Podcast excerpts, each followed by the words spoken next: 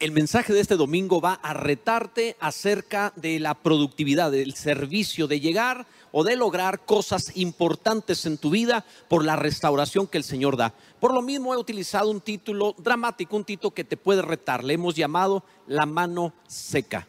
Esta porción está basada, esta frase, este título está basado en una porción de la escritura que se encuentra en Mateo capítulo 12, versículos 9 en adelante. Te lo leeré de esta forma. Dice la palabra, pasando de allí vino a la sinagoga de ellos y aquí había allí uno que tenía seca una mano. Y preguntaron a Jesús para poder acusarle, ¿es lícito sanar en el día de reposo? Pon atención a eso que es importantísimo. ¿Es lícito sanar en el día de reposo? Él les dijo, ¿qué hombre habrá de vosotros que tenga una oveja y si ésta cayera en un hoyo en día de reposo no le eche mano y la levante? Pues cuánto más, cuánto más vale un hombre que una oveja. Por consiguiente, es lícito hacer el bien en los días de reposo. Entonces dijo a aquel hombre, extiende tu mano, y él extendió y le fue restaurada sana como la otra. Estamos en un momento importantísimo en el cual el mundo entero se paralizó en base o por causa del temor a un virus, el COVID-19. Y este virus o el temor al mismo provocó literal estancamiento mundial recesión económica, nada de movimiento de la sociedad en todas las naciones o casi todas las naciones. Esto no es algo insignificante, es terrible. Pero la realidad es que existe algo que puede hacer todavía más daño y que puede paralizar aún más a la sociedad respecto del servicio, al menos el servicio que debe ser el que vale la pena. Y esto que puede paralizar a la sociedad es la culpa. Cuando una persona se encuentra bajo la culpa, cuando se siente a sí mismo acusándose, sintiéndose mal, no solamente deja de servir, sino que transforma lo que podría estar haciendo para bien de otros, lo transforma en una religiosidad que parece piadosa, pero que se dedica a juzgar a su hermano, a su amigo, a su conocido.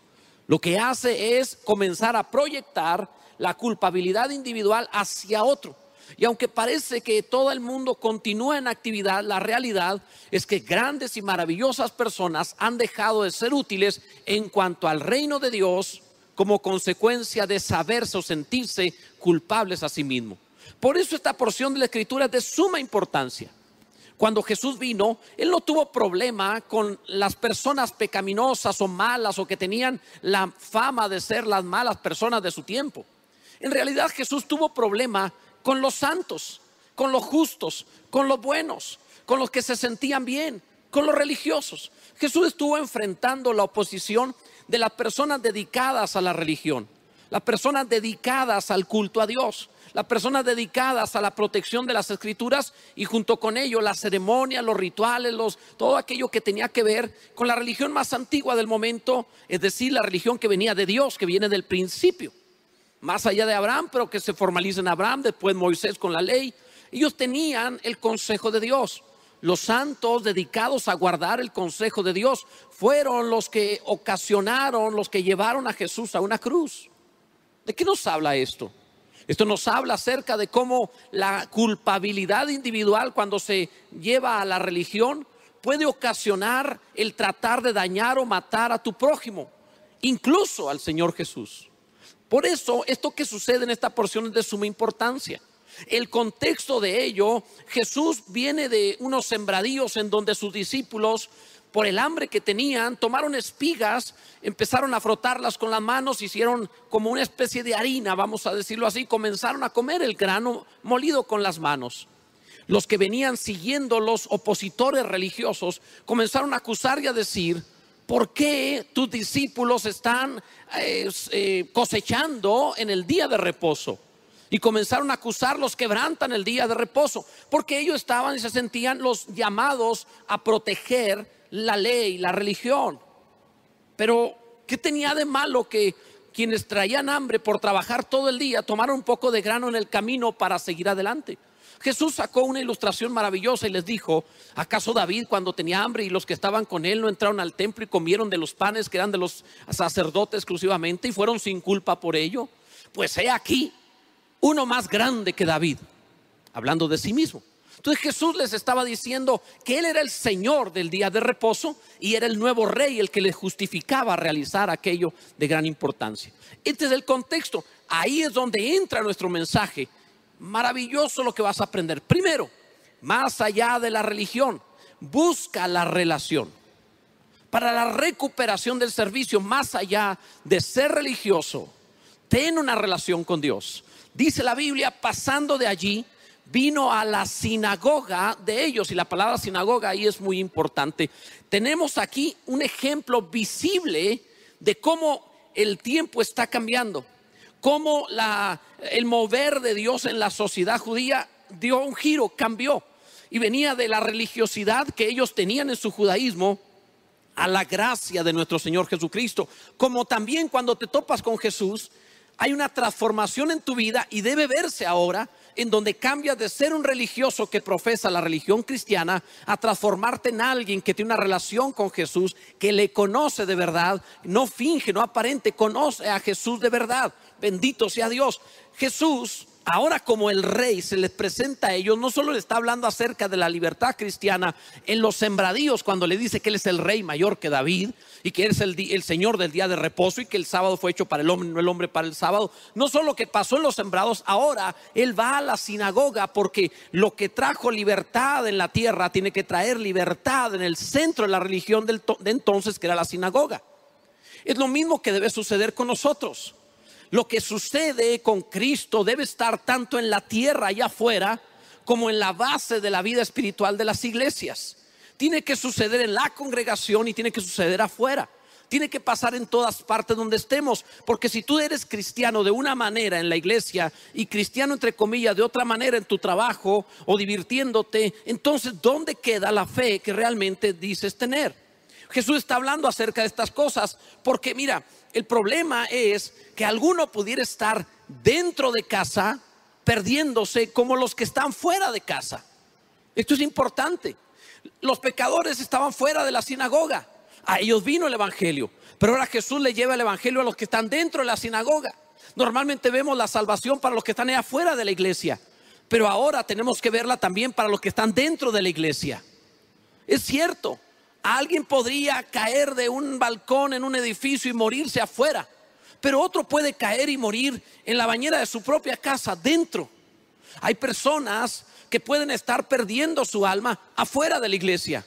Pero el problema que hay, lo que vemos ahora es que esto puede estar pasando también con los que están dentro de casa, porque están más confiados en una religión que en una relación con Jesucristo. De ahí la importancia de lo que te estoy diciendo.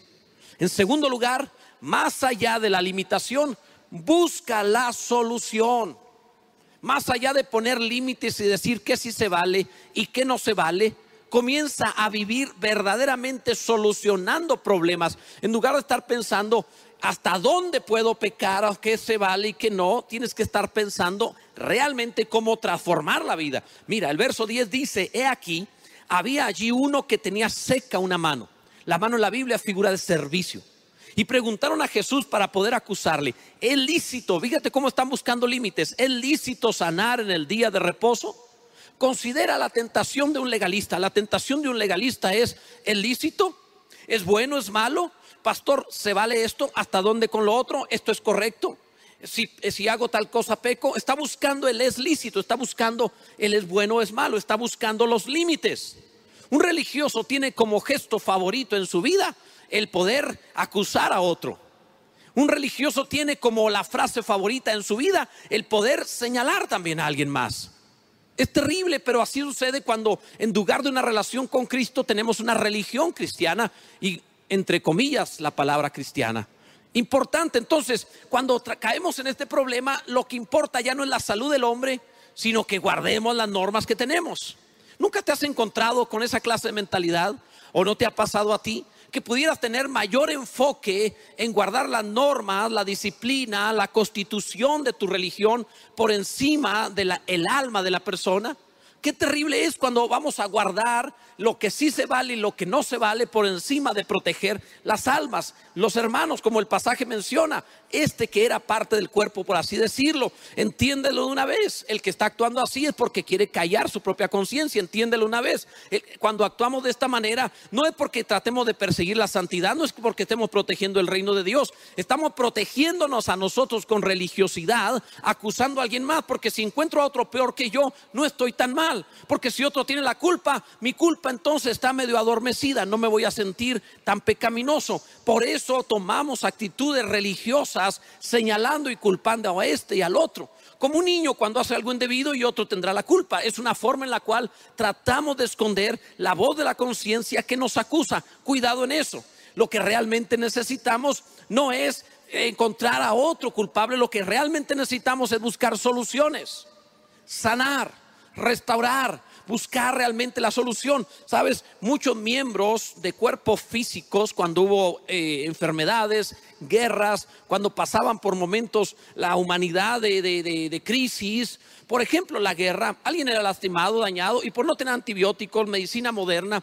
una persona podía ser amputado su miembro simplemente porque no sabían cómo atenderlo. En cuanto a alguien era herido, es más, hubo una época, esto suena terrible, hubo una época en donde con flechas, con lanzas, con eh, machetes o peleando de esa manera, con cuchillos, armas punzocortantes, sucedía que cuando lastimaban a alguien, procuraban haber ensuciado, a lo mejor hasta con desechos, ensuciado la espada para herir al otro. No importa si no lo matas, con que lo hiera va a tener una terrible infección y se va a morir.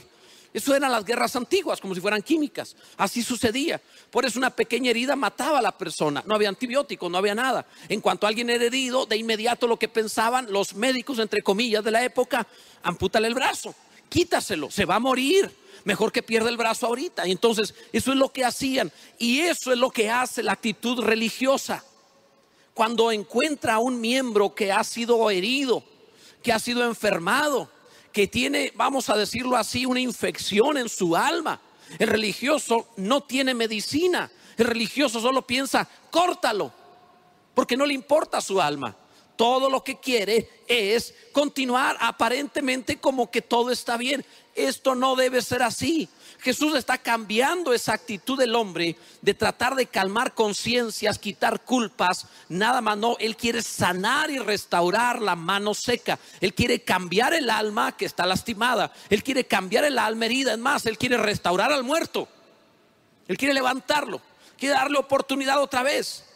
Qué terrible es cuando el religioso por guardar el reglamento va a amputar un miembro del cuerpo de Cristo porque está más dedicado a, entre él, salvar las normas, la disciplina, la constitución, por encima de salvarle el alma a esa persona que necesita un milagro en su vida. Así que el religioso dice, es lícito sanar en día de reposo, es lícito en todo día salvar el alma, porque Jesús no vino a condenar ni a perder a nadie, sino a salvar. Bendito sea su nombre para siempre. En tercer lugar, más allá de la obligación, busca el corazón más allá de cumplo una responsabilidad, hay un corazón involucrado en el asunto. No solo estoy haciendo las cosas que debo hacer, estoy comprometido de corazón. Y no solo guardo lo que se debe respetar, estoy intentando proteger el alma y el corazón de los demás. Mira, dice el verso 11, Él les dijo, Jesús les dijo, ¿qué hombre, qué hombre habrá de vosotros, como diciendo los religiosos? Que tenga una oveja y si ésta cayera en un hoyo en día de reposo, no le eche eh, mano y la levante. Mira la respuesta de Jesús, es maravillosa. Jesús está comparando al hombre con una oveja. La oveja es miembro de un rebaño, el hombre es miembro del cuerpo de Cristo. Ese es el propósito. Así que salvas al miembro de un rebaño como salvas al alma de alguien que pertenece al cuerpo de Cristo. No lo cortas. Si está necesitado, no importa que sea sábado o la norma que sea, no importa la estructura religiosa, no importa el rito, no importa nuestra constitución, no importa lo que estemos pensando, lo único que importa es esto. ¿Cómo voy a salvar su alma? Bendito sea Dios para siempre. Para esto es la iglesia. Para eso fuimos puestos. El Señor agrega a la iglesia los que han de ser salvos para que los salvemos, para que los ayudemos, para que los restauremos. Por encima de liturgia, por encima de ceremonia, por encima de ritual, por encima de norma, por encima de constitución, por encima de todo enfoque doctrinal, por encima de puntos de vista. Importa algo más. Jesús no murió por la estructura de una religión, Jesús murió por el alma de la gente. Y eso es lo que tenemos que buscar encima de lo demás. No porque no sea importante, pero las estructuras religiosas fueron hechas para el hombre y no el hombre para las estructuras religiosas. La enseñanza que Jesús está dando es maravillosa. Te lo voy a ilustrar de esta manera. Hace mucho hablé de algo semejante. En una iglesia, por supuesto ficticio, en una iglesia, un día en una reunión de estudio bíblico, estaba la iglesia ahí, estaba el pastor dando un estudio y a alguien se le ocurrió preguntar, oye pastor, ¿y Adán tenía ombligo o no tenía ombligo? Así que la respuesta del pastor fue, pues me imagino que no, porque no tiene sentido ponerle ombligo si no viene de una mujer, si no nació de un parto. Dios no hace nada sin propósito, así que me imagino que Dios no le puso ombligo. El ombligo es una cicatriz resultado de un proceso y explicó su punto de vista. Pues alguien por allá se levantó y dijo, pastor, pero ¿no le parece que Dios no hace nada eh, que no sea bello, que no tenga realmente también una estructura de diseño? Por ejemplo, vea toda la creación, hizo cosas que parecen sin propósitos, pero son hermosas. ¿Cómo se va a ver un hombre ahí cuya panza esté lisa, no tenga ni un ombligo? Lo más lógico es que Dios le puso el toque ahí para que esté perfecto como todos los demás, que no tenga nada diferente. Así que por ahí otro se levantó y dijo, no, pero recordemos que todo lo que Dios hace, aunque no lo entienda, tiene. Y empezaron a discutir entre los ombliguistas y los desombliguistas. Y se causó un problemón. Y empezaron a discutir tanto que eh, se acaloraron los ánimos se pelearon y se salió media congregación y puso una iglesia en otro lado. Y ahora ellos que estaban afuera decían, nosotros no estamos de acuerdo con aquellos porque ellos dicen que Adán, tenía, que Adán no tenía ombligo y nosotros creemos que sí tenía ombligo. Y se salieron entonces y fundaron la religión de la iglesia ombliguista. Pues cómo va resultando que en un estudio bíblico del nuevo pastor que enseñaba sobre la iglesia ombliguista, se levanta un hermano un estudio bíblico y dice, pastor, ¿Y para dónde estaba el ombligo? ¿Para adentro o para afuera? Así que surgió también ahí otro que dijo, pues debe ser para adentro. Otro dijo, no, para afuera. Y empezaron a pelear y se dividió otra vez. Y salió otro grupo que dijo, no, ahora fundemos nuestra religión, que es la sana doctrina, en donde es la religión de los ombliguistas para adentro. ¿Sabes qué es la ridiculez de las religiones que fundamos? Cuando nos enfocamos en puntos de vista que nos dividen, nos separan no son tan importantes y entonces descalifico a mi hermano porque no tiene la forma de adorar que tengo o porque su ritual es de otra manera o porque su dogma o porque si esto, porque si aquello, nos separamos y Jesús está diciendo, restáurale la mano seca. Levántalo, sálvalo, que vuelva a servicio, que vuelva a servir a Dios y al prójimo. Pero nuestra idea religiosa divide mata, lastima y deja gente enferma. En cuarto lugar, más allá del costo, busca el verdadero valor, lo que realmente vale la pena. Mira, el verso 12 dice, pues cuánto más, preguntó Jesús, cuánto más vale un hombre que una oveja. Si pasa por alto la regla, la norma religiosa para levantar la oveja en el día de reposo, ¿cuánto más vale el alma de un hombre que una oveja? Por consiguiente, es lícito hacer el, bien en los días de reposo. Eh, la, respuesta es magistral. ¿Qué vale más? ¿Qué vale más? ¿Ganar el pleito o salvar tu matrimonio? ¿Qué vale más? Que tengas realmente la credencial de ser el mejor teólogo, el que tiene la razón, o haber rescatado almas con el Evangelio de Jesucristo. ¿Qué vale más? ¿Qué vale más? que realmente tú puedas haber dominado la reunión de negocios y aún estar en una empresa en quiebra o haber hecho que esa empresa le dé trabajo a tanta gente. ¿Qué vale más? ¿Por qué el hombre se aferra a la periferia, se aferra a lo que no es principal, se aferra a las cosas alrededor y no va a lo medular, al centro? ¿Qué vale más? ¿Qué es más importante? Jesús fue al punto de una forma magistral. Ahora, cuando habla acerca de hacer el bien, más allá del costo, no está diciendo que tengamos una actitud tipo Robin Hood de, sí, revelémonos, no hay instituciones, hagamos lo que nos dé la gana porque lo hago con el fin que justifica los medios. No estoy diciendo eso. Jesús nunca actuó así y no está hablando acerca de eso. Jesús no está llamando una rebeldía tipo Robin Hood. Lo que Jesús está haciendo es ir al centro, que todo lo demás sea para beneficio de Dios y su reino, es decir, las almas, y no a la inversa pero bajo ninguna circunstancia está llamando a religión, a hacer el bien. mirando más el valor que el costo, por así decirlo, es que, para no entenderlo de una manera equivocada, es que nosotros pongamos la atención en lo que vale, que es el alma de la gente, por encima de otras cosas que son secundarias que puedo arreglar. El costo al que se refiere este pasaje es valorar en menor grado, en menor grado el reglamento religioso que el alma de la persona como miembro del cuerpo de Cristo. La mano seca de aquel hombre bien prefigura, es un símbolo de los miembros del cuerpo de Cristo que ya no están sirviendo, son manos secas, ya no son útiles, porque la religión los ha detenido y no les ayuda a ser restaurados. Ahora, el problema es la tendencia que tenemos de transformar en algo espectacular, transformar en algo mega sagrado la tradición, lo que hacemos por costumbre. Eso es lo que sucede. Te cuento esta ilustración.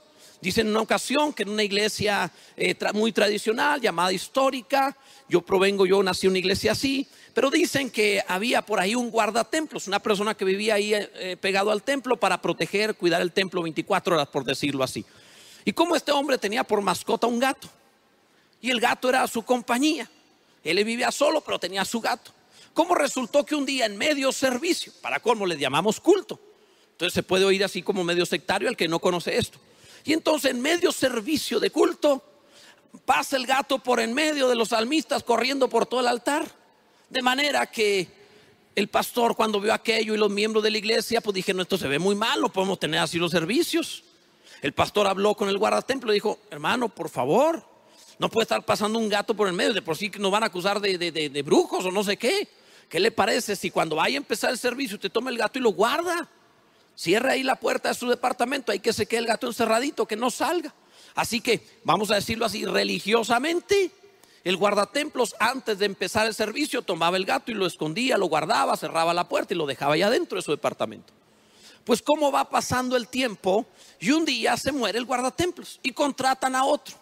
Pero cuando lo contratan le dicen, nada más no se le vaya a olvidar algo. Mire, el guardatemplo anterior él tiene un gato de mascota que lo dejó ahí en la casita en donde vive. Pues como ese gato un día se atravesó y le contaron la historia. Así que le pido por favor que antes de empezar cada servicio, tome al gato y lo encierre, lo deja ahí la puerta cerrada para que no venga el gato al servicio y no se vea mal. El nuevo guardatemplo lo hizo tal cual, guardó religiosamente también esconder al gato antes del servicio. Pues como pasa el tiempo y se muere el gato. Y cuando se muere el gato, empieza, eh, va a empezar el servicio y pasan cinco minutos, diez minutos, media hora y el pastor dice, ¿qué pasó hermanos? ¿Por qué no han empezado? Alguien se acerca y dice, pastor, no podemos. Recuerde que por seis años ya hemos estado escondiendo al gato antes de empezar el servicio. No podemos empezar porque se nos murió el gato. Alguien compre otro gato para empezar. No sucede así. El ser humano hace sagrado todo. Si un día un deportista, un futbolista metió un gol porque pisó con el pie derecho primero al entrar a la cancha, todos los días tiene que entrar con el pie derecho primero porque si no, no mete gol. Si alguien vestía cierta ropa, ahora tiene que vestir igual. Es increíble cómo hacemos sagrado lo que es solo una costumbre. Y esa es la gran cantidad de normas religiosas que tenemos. Si ponemos luces, no falta el que dice, eso parece del mundo, porque ponen luces. Increíble que no ha visto el cielo y las luces que Dios ha puesto. En otro tiempo lo hicieron igual. Es más, ¿sabías tú que los cantos gregorianos que hoy utilizan para películas de terror fue un avivamiento de alabanza en otro siglo? O sea, va cambiando y conforme va cambiando el ser humano hace sagrado algo que con el uso se deshace. Amado, que no te suceda. Mira lo que está pasando por no ver el verdadero valor de un alma matamos almas con nuestra religión y esto tiene que cambiar. Toca su alma con el Evangelio de Jesucristo. Ve por su vida, sírvele, hazle bien, ayuda al prójimo, pone el amor por encima de tu dogma en el nombre de Jesús. En quinto lugar, más allá del legalismo, busca la unidad del cuerpo de Cristo. Dice el verso 13, entonces dijo aquel hombre, extiende tu mano. Eso es básico, extiende tu mano.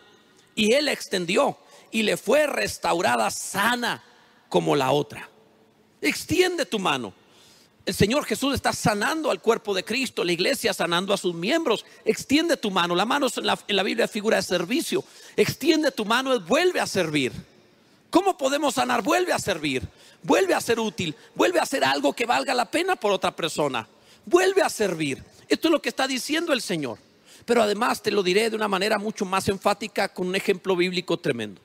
En el primer libro de Reyes, el capítulo 14, eh, el capítulo 13, nos habla acerca de una ocasión donde el rey Jeroboam, Israel se había dividido en dos. El reino del norte tenía al rey Jeroboam como rey y el reino del sur era Judá, un reino aparte. Ahora, el problema es que el templo estaba en Jerusalén, el reino del sur. Entonces Jeroboam, que está en el norte, decía, no me conviene que cuando vayan a adorar todo el reino del norte baje a Jerusalén a adorar en el templo, porque están yendo al reino vecino y ya no están conmigo. Un día me van a abandonar y, voy a perder el reino. Así que Jeroboam dijo, pues voy a poner otro altar, ya no que vayan a Jerusalén. Y tomó Betel y puso un altar en Betel. Y dijo, adoren ahora en Betel, no tienen que ir a Jerusalén. Él lo hizo, según él, dividiendo el reino para que no se le fuera la gente. Y esto que hizo no le gustó a Dios. Así que Dios le envió un profeta al cual denominó un hombre de Dios. Y el hombre de Dios fue con Jeroboam y le dijo, rey, no hagas eso. Incluso fue al altar de, Betel y profetizó sobre él que sería destruido. El rey se enojó, Jeroboam. Y Jeroboam lo señaló y le dijo, arresten a ese hombre. Y cuando lo señaló, la mano del rey se quedó seca. Ya no la pudo mover había perdido vida, se murió al señalarlo. ¿No te das cuenta que eso es lo que está sucediendo cuando señalas a tu hermano y le dices, tú eres el culpable, tu mano se seca, tu capacidad de servir en el reino de Dios se seca. Cuando tú señalas y dices, tú estás mal y yo estoy bien, el momento en que haces la señal, el momento que señalas y dices, tú eres el culpable, te secas. No estoy diciendo que no haya culpable, lo que estoy diciendo es que en el momento en el cual religiosamente tomamos la actitud de yo estoy bien y tú estás mal y señalamos, secamos nuestra capacidad de servicio. La mano se seca. Y la forma de ser sanado, mira, el, el, hombre de Dios oró por el rey para que fuera su mano sanada. Y su mano fue sanada. Es lo mismo que hace Jesús. Extiende tu mano, dice Jesús. Si ha perdido vida, si ya no está siendo útil en el reino de Dios, si ahora todo lo que tienes es costumbre, es ritual, es un dogma que has estado llevando a través de los años, no sientes nada, cantas porque tienes que cantar, participas de los servicios porque no queda de otra, pero estás frío, no hay vida, no hay, no hay ardor, no hay pasión, no sientes que algo te está motivando, te has convertido en un religioso, tu mano está seca, extiende tu mano, vuelve a servir. Sirve al prójimo, hazle bien a otro, bendice a alguien más, busca ser eh, bendición de Dios para otro. Cuando vuelves a servir, vuelves a la vida, eres restaurado. Extiende tu mano, sirve y será restaurado. Bendito sea el nombre del Señor. Esto no es cualquier cosa, esto va a transformar tu vida. Extiende tu mano, sirve. Sabes, el problema en esto es, para enseñarlo de una manera sencilla, es cuando alguno, por ejemplo, supongamos que en el frío extremo, dos personas están a punto de morir de frío y dicen que si se abrazan pueden ayudarse a no morirse congelados. Pero supongamos que esas dos personas son enemigas. Uno es de una religión y otro es de otra. Así que cuando están ahí dicen, no, ese no tiene el dogma que yo tengo, ese piensa distinto, ese no es de mi iglesia y tú están divididos. Así que prefieren congelarse antes de abrazarse. ¿Sabes que si se abrazan conservarán la vida? ¿Sabes que si haces a un lado la separación doctrinal y abrazas a tu hermano tendrás vida?